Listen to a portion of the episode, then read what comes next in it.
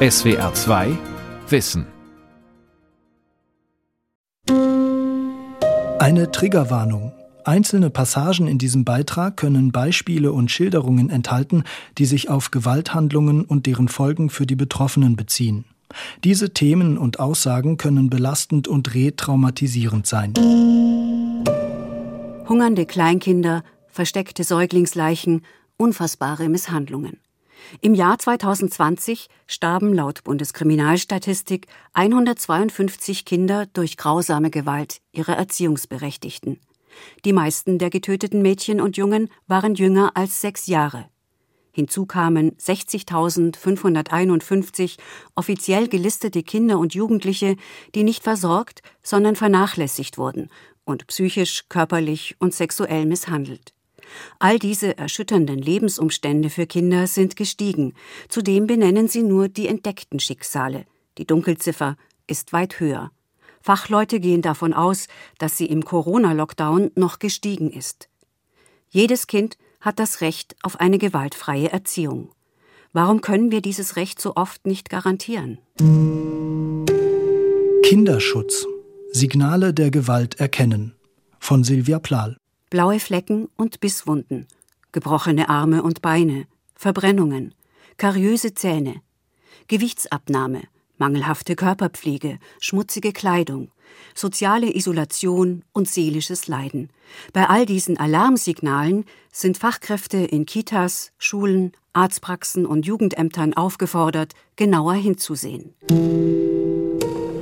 Ich mache mal meine Handys aus. Der Kinderarzt Jo Ewert legt seine Mobiltelefone auf den Tisch. Eins sehe ich mit dem Aufkleber Kinderschutzhandy. Genau, dass wir die Möglichkeit haben, mit allen Beteiligten in Kinderschutzfällen immer im Kontakt zu sein. Jo Ewert ist Kinderschutzkoordinator an der Uniklinik Eppendorf in Hamburg. Dort gibt es seit 2018 eine neue Leitlinie.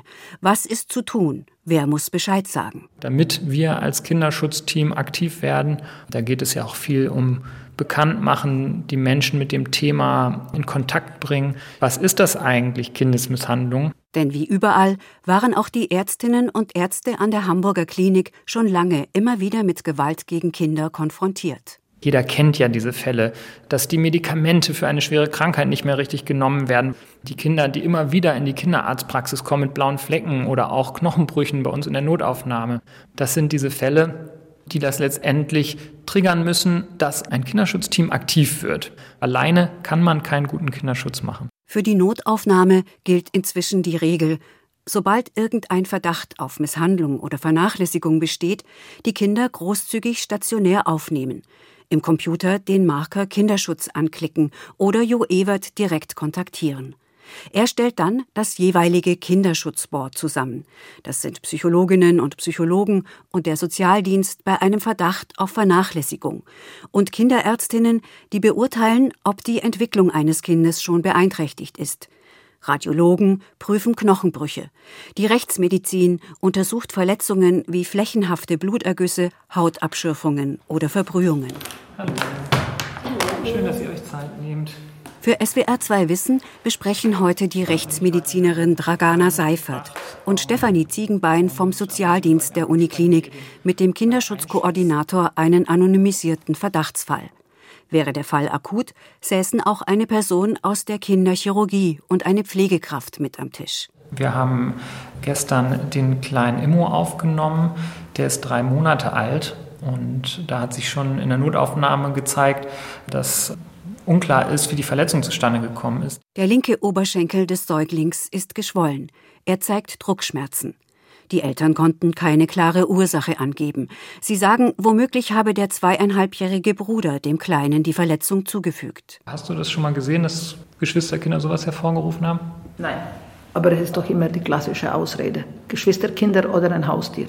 Und ich würde vorschlagen, auch das Geschwisterkind untersuchen zu lassen, um sicherzustellen, zunächst äußerlich, dass der keine Verletzungen hat.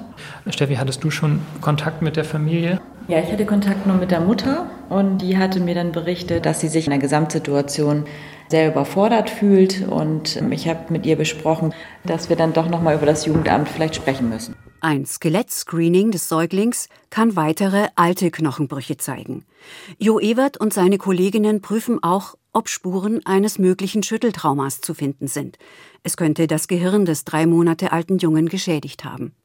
Die Laborwerte sollen aber auch klären, ob hinter den Verletzungen des Babys nicht doch eine Knochenerkrankung steckt. Der Arzt Jo Ewert muss mit den Eltern sprechen, denn sie haben das Recht, all diese Untersuchungen abzulehnen. Was würden Sie jetzt als Einschätzung formulieren gegenüber der Mutter? Dass wir das Gefühl haben, dass Dritte, und zwar ältere, kräftige Menschen, das Bein gebrochen haben. Dass wir im Moment nicht sagen können, wer das war oder wie das genau passiert ist, aber dass diese Verletzung sehr typisch für Misshandlung ist und dass wir uns deshalb große, große Sorgen um das Kind machen und entsprechende Hilfen jetzt sozusagen oder auch externe Akteure mit dazuziehen müssen. Das Kinderschutzboard ist sich einig. Im Fall des kleinen Immo wird das Jugendamt informiert. Das muss den Sorgeberechtigten dann nur mitgeteilt werden.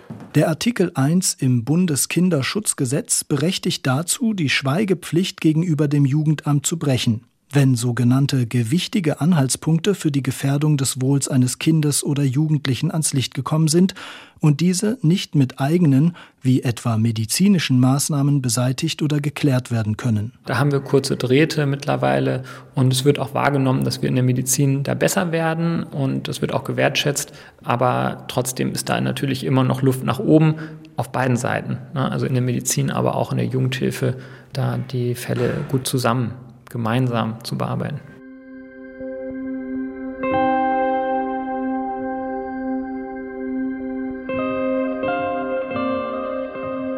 Auch andere sogenannte geheimnistragende Personen wie Psychologinnen und Familienberater, Lehrkräfte und alle weiteren Berufe in Erziehung und Sozialarbeit haben ein Recht darauf, Informationen über ein Kind oder eine Familie weiterzugeben, die ihnen anvertraut oder aufgefallen sind. Sie sind sogar gehalten, dies zu tun. Eine Sollverpflichtung. Doch sie nutzten diese rechtliche Vorgabe noch viel zu selten, kritisiert Katinka Beckmann. Sie ist Sozialwissenschaftlerin an der Hochschule Koblenz und fordert mehr Bewusstsein dafür, dass für viele Kinder Gewalt im Alltag dazugehört. Die Zahlen aus der Kriminalstatistik bedeuteten im Klartext, in Deutschland werden jede Woche drei Kinder getötet. Täglich erfahren 46 junge Menschen sexuelle Gewalt und 14 weitere werden jeden Tag misshandelt. Das könnte auch damit zu tun haben, dass gesamtgesellschaftlich die Toleranz für Gewalt gegen Kinder höher ist als gerne angenommen. Die Klinik für Kinder- und Jugendpsychiatrie Ulm, UNICEF Deutschland und der Deutsche Kinderschutzbund fragten bei allen ab 14 Jahren nach, wie sie zu sogenannten leichten Körperstrafen als Erziehungsmaßnahme stehen. Das Ergebnis Immer noch ist jede zweite Person der Meinung, dass ein Klaps auf den Hintern noch keinem Kind geschadet habe. Jede sechste Person hält selbst Ohrfeigen für angebracht. Wobei beides ganz klar seit dem Jahr 2000 verboten ist. Gewalt erleben Kinder in Familien aller Schichten. Das zeigen die Erhebungen. Wenn wir die Haltung kultivieren, dass für viele Kinder das eigene Zuhause kein sicherer Ort ist, dann erhöht sich die Chance, Kindern frühzeitig Hilfe zukommen zu lassen. Also ich glaube, dass das wirklich sehr, sehr wichtig ist, dass wir Kinder sehen, aber die sehe ich eben nur, wenn ich auch die Idee habe, dass es die auch sogar nebenan geben könnte.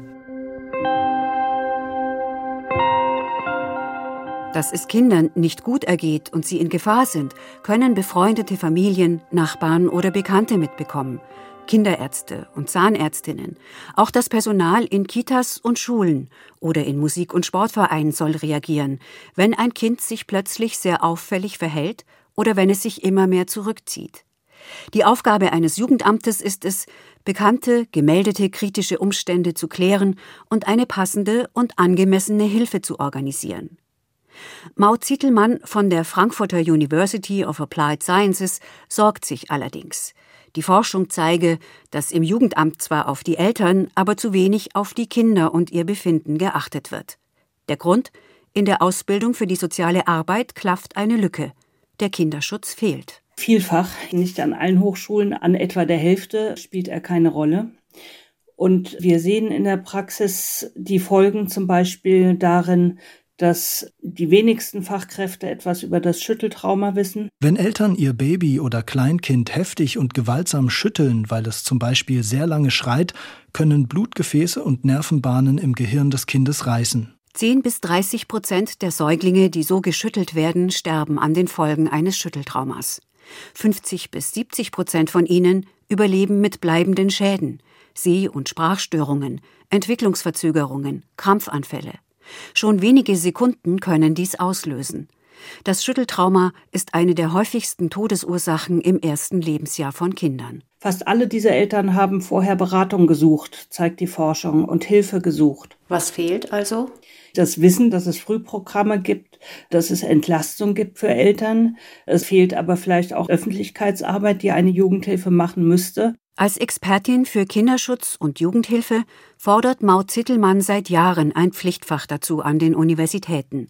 Noch ist dies nicht erreicht, aber an immer mehr Hochschulen und auch in der Landespolitik, etwa in Hessen, Hamburg oder Nordrhein-Westfalen, steht das Thema verstärkt auf der Agenda. Das Personal in den Jugendämtern soll nicht nur soziale Angebote machen und Familienhilfe organisieren, es muss sich auch auskennen in allen rechtlichen oder psychologischen Fragen, die sich daran anknüpfen. Was ist zu tun, wenn Drogen oder Alkohol mit im Spiel sind oder Eltern sich psychisch auffällig verhalten? Wie zeigt sich, dass ein Kind bereits traumatisiert ist. Etwas zu wissen über Suchtverläufe, aber auch über die Auswirkungen von den konsumierten Stoffen. Und ich muss in der Lage sein, psychische Störungen von Eltern einzuschätzen. Um abzuschätzen, ist das hier eine Krankheit, die behandelbar ist und hat es gute Aussichten in eine für das Kind noch zumutbaren Zeit? Oder haben wir es hier mit Persönlichkeitsstörungen zu tun, wo wir sagen müssen, die bleiben und kann ein Kind unter diesen Umständen bei solchen Menschen aufwachsen. Ein Kind braucht seine Eltern und die Familie muss erhalten werden. Diese Richtschnur in den Ämtern kann gefährdeten Kindern unter Umständen sehr schaden. Maud Zittelmann ist der Meinung, man müsse auch sehen, wie stark Eltern manchmal überfordert seien und das Scheitern der Eltern erkennen. Wir können die Kinder ja nicht als Versuchskaninchen benutzen, sozusagen erstmal alle ambulanten Hilfen abarbeiten und ausprobieren und sagen, naja, wenn das Kind jetzt schwer genug geschädigt ist, dann kommt vielleicht die Platzierung in der Pflegefamilie oder in einem Heim. Der Maßstab von allem hat das Kind zu sein. Ja, ich wünsche mir, dass Menschen im Jugendamt erstmal sich als zuständig für das Kind sehen. Maud Zittelmann möchte die sogenannte passagiere Identifikation in die Behörden und Gerichte bringen. Den Versuch, sich für eine Weile ganz in einen jungen Menschen hineinzuversetzen, um dann wiederum mit den Mitteln der Erwachsenen das Leben dieses Kindes neu zu regeln. Wie fühlt sich dieses zweijährige Kind wohl? Wie erlebt es die Welt in der Abhängigkeit von den Eltern? Was bedeutet all das, was in der Akte steht, für das Kind? Die Frankfurter Hochschule entwickelt dazu online ein neues interaktives Planspiel. Ein echter Fall unter Pseudonym. Thomas erzählt, wie es ihm in der frühen Kindheit mit psychisch kranken Eltern ergangen ist. Studierende der sozialen Arbeit schlüpfen in die Rolle einer Fachkraft im Jugendamt und arbeiten mit Thomas weiter. Die Heimpaten von damals berichten, seine Pflegeeltern, die Aktenvermerke liegen vor. Die Studierenden entwickeln Hypothesen und entscheiden. Thomas zeigt ihnen die Folgen für ihn als kleinen Jungen. Alle dürfen falsch liegen, sollen dies verstehen und können ihre Entscheidung wieder rückgängig machen, lange bevor sie selbst Verantwortung für einen Fall übernehmen. Martina Hermann-Biert findet das auch nach 30 Jahren im Beruf nicht einfach. Sie leitet sehr engagiert das Jugendamt in Dormagen bei Köln. Ich glaube, dass wir auch Dinge übersehen können. Kann man da was dagegen tun?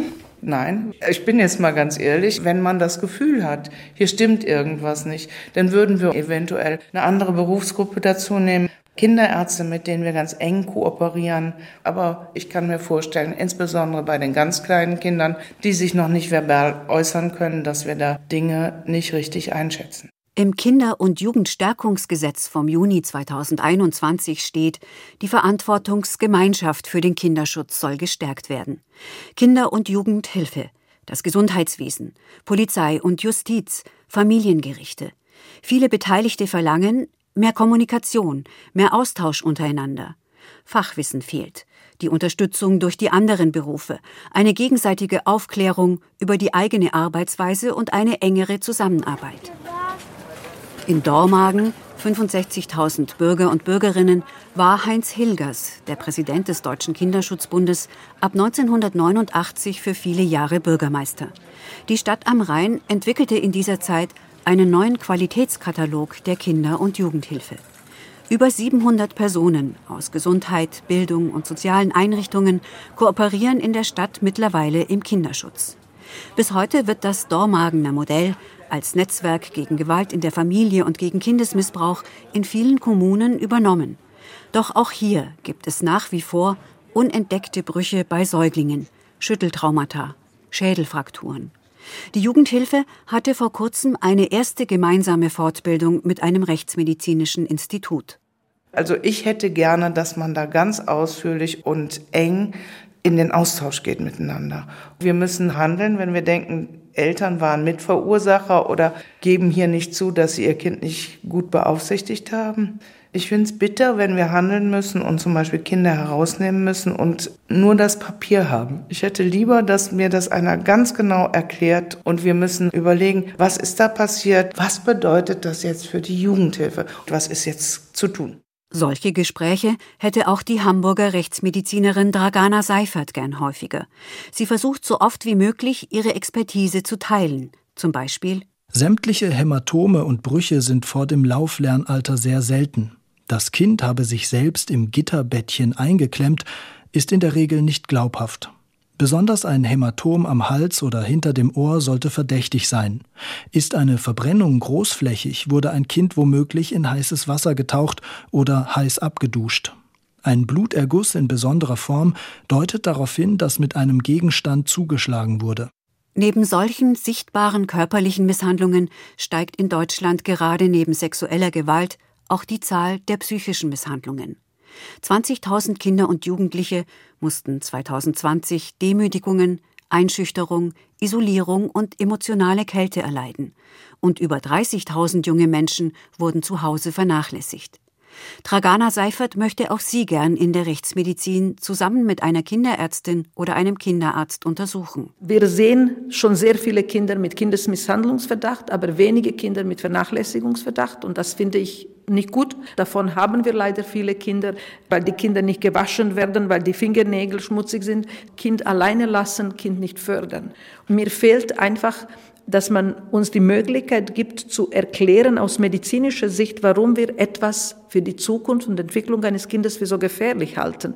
Die Menschen, die Vernachlässigung erlebt haben, können ihr Leben lang gesundheitliche Schäden davontragen. Alleine kann man keinen guten Kinderschutz machen. Dieser Satz des Kinderschutzmediziners Jo Ewert klingt nach. Die Fachkräfte sollen offener miteinander reden und die Schutznetze um gefährdete Kinder und Jugendliche enger knüpfen. Was ist zu tun zum Wohl eines jungen Menschen? Was wird getan? Und was bewirkt dies? Je mehr Personen nach Antworten auf diese Fragen suchen, desto stärker bleibt das Kindeswohl im Blick.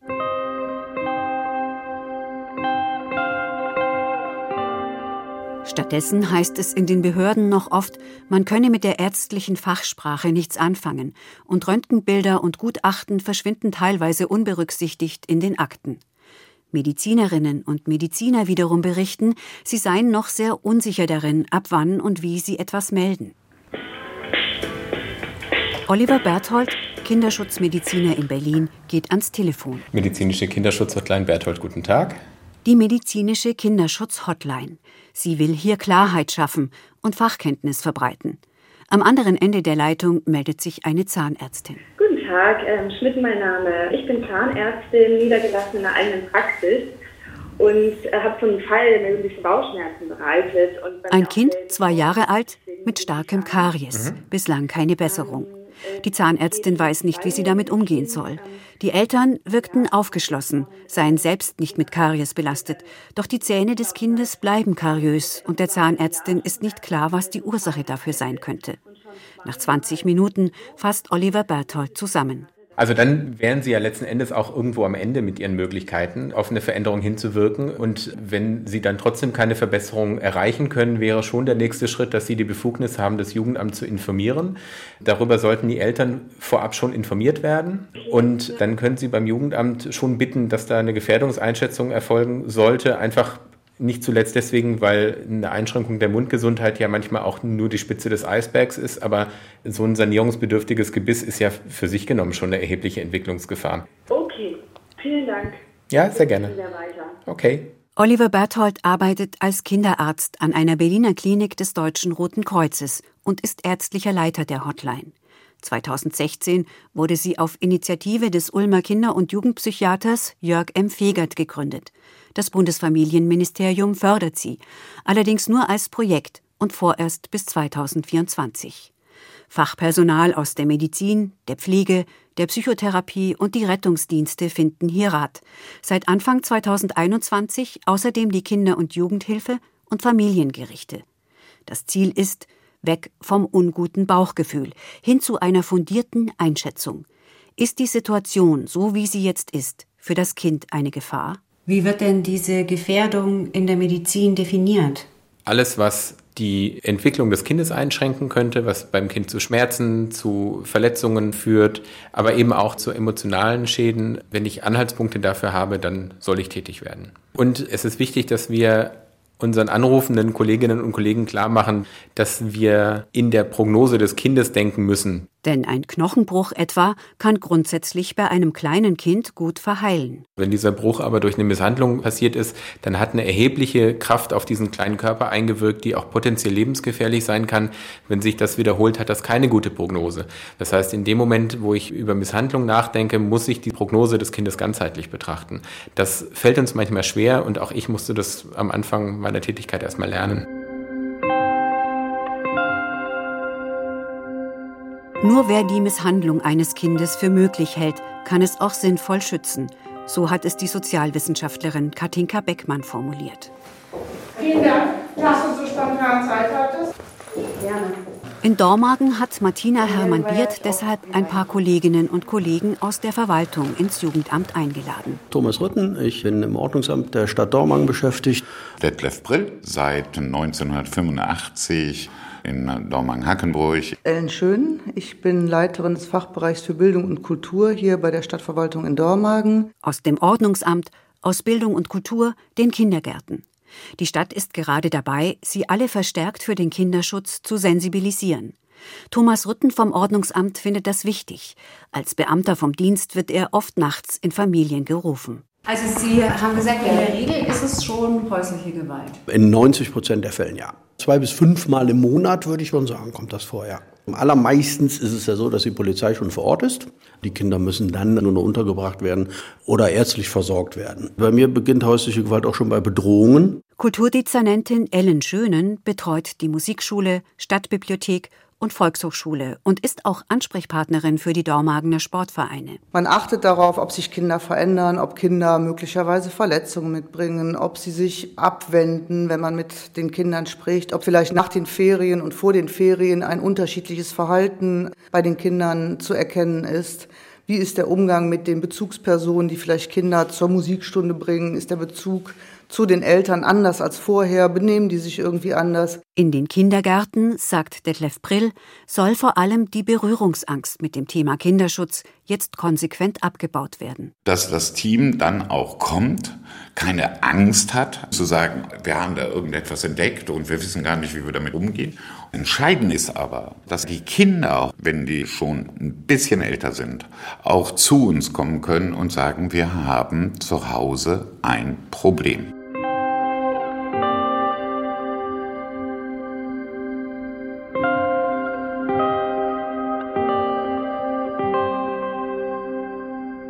Auf die Signale der Gewalt besser zu achten, heißt sie wahr und ernst zu nehmen. Kinder müssen sich in den Schulen und in den Freizeiteinrichtungen sicher fühlen können, um sich mitzuteilen und sollten auch in den Behörden mehr gehört werden.